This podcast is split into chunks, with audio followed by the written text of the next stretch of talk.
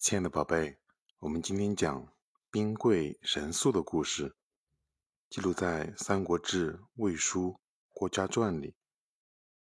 东汉末年，一个名叫郭嘉的年轻人成了曹操的重要谋士。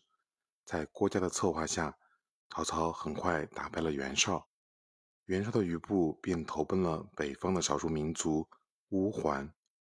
曹操准备前去讨伐。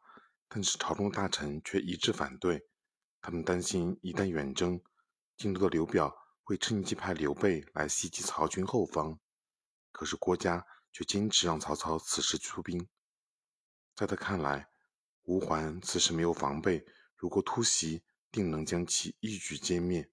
郭嘉分析道：“刘表知道自己的才能不如刘备，一定不会给他率军出征立功的机会。”刘备不受信任，即便出战，也不会真心为刘表效力，所以我们不会有后顾之忧。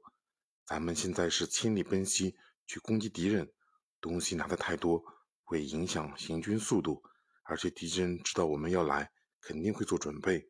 不如我们尽量少带东西，快速行动，趁敌人还没准备好，出其不意，一定会大获全胜。曹操于是下定决心远征乌桓。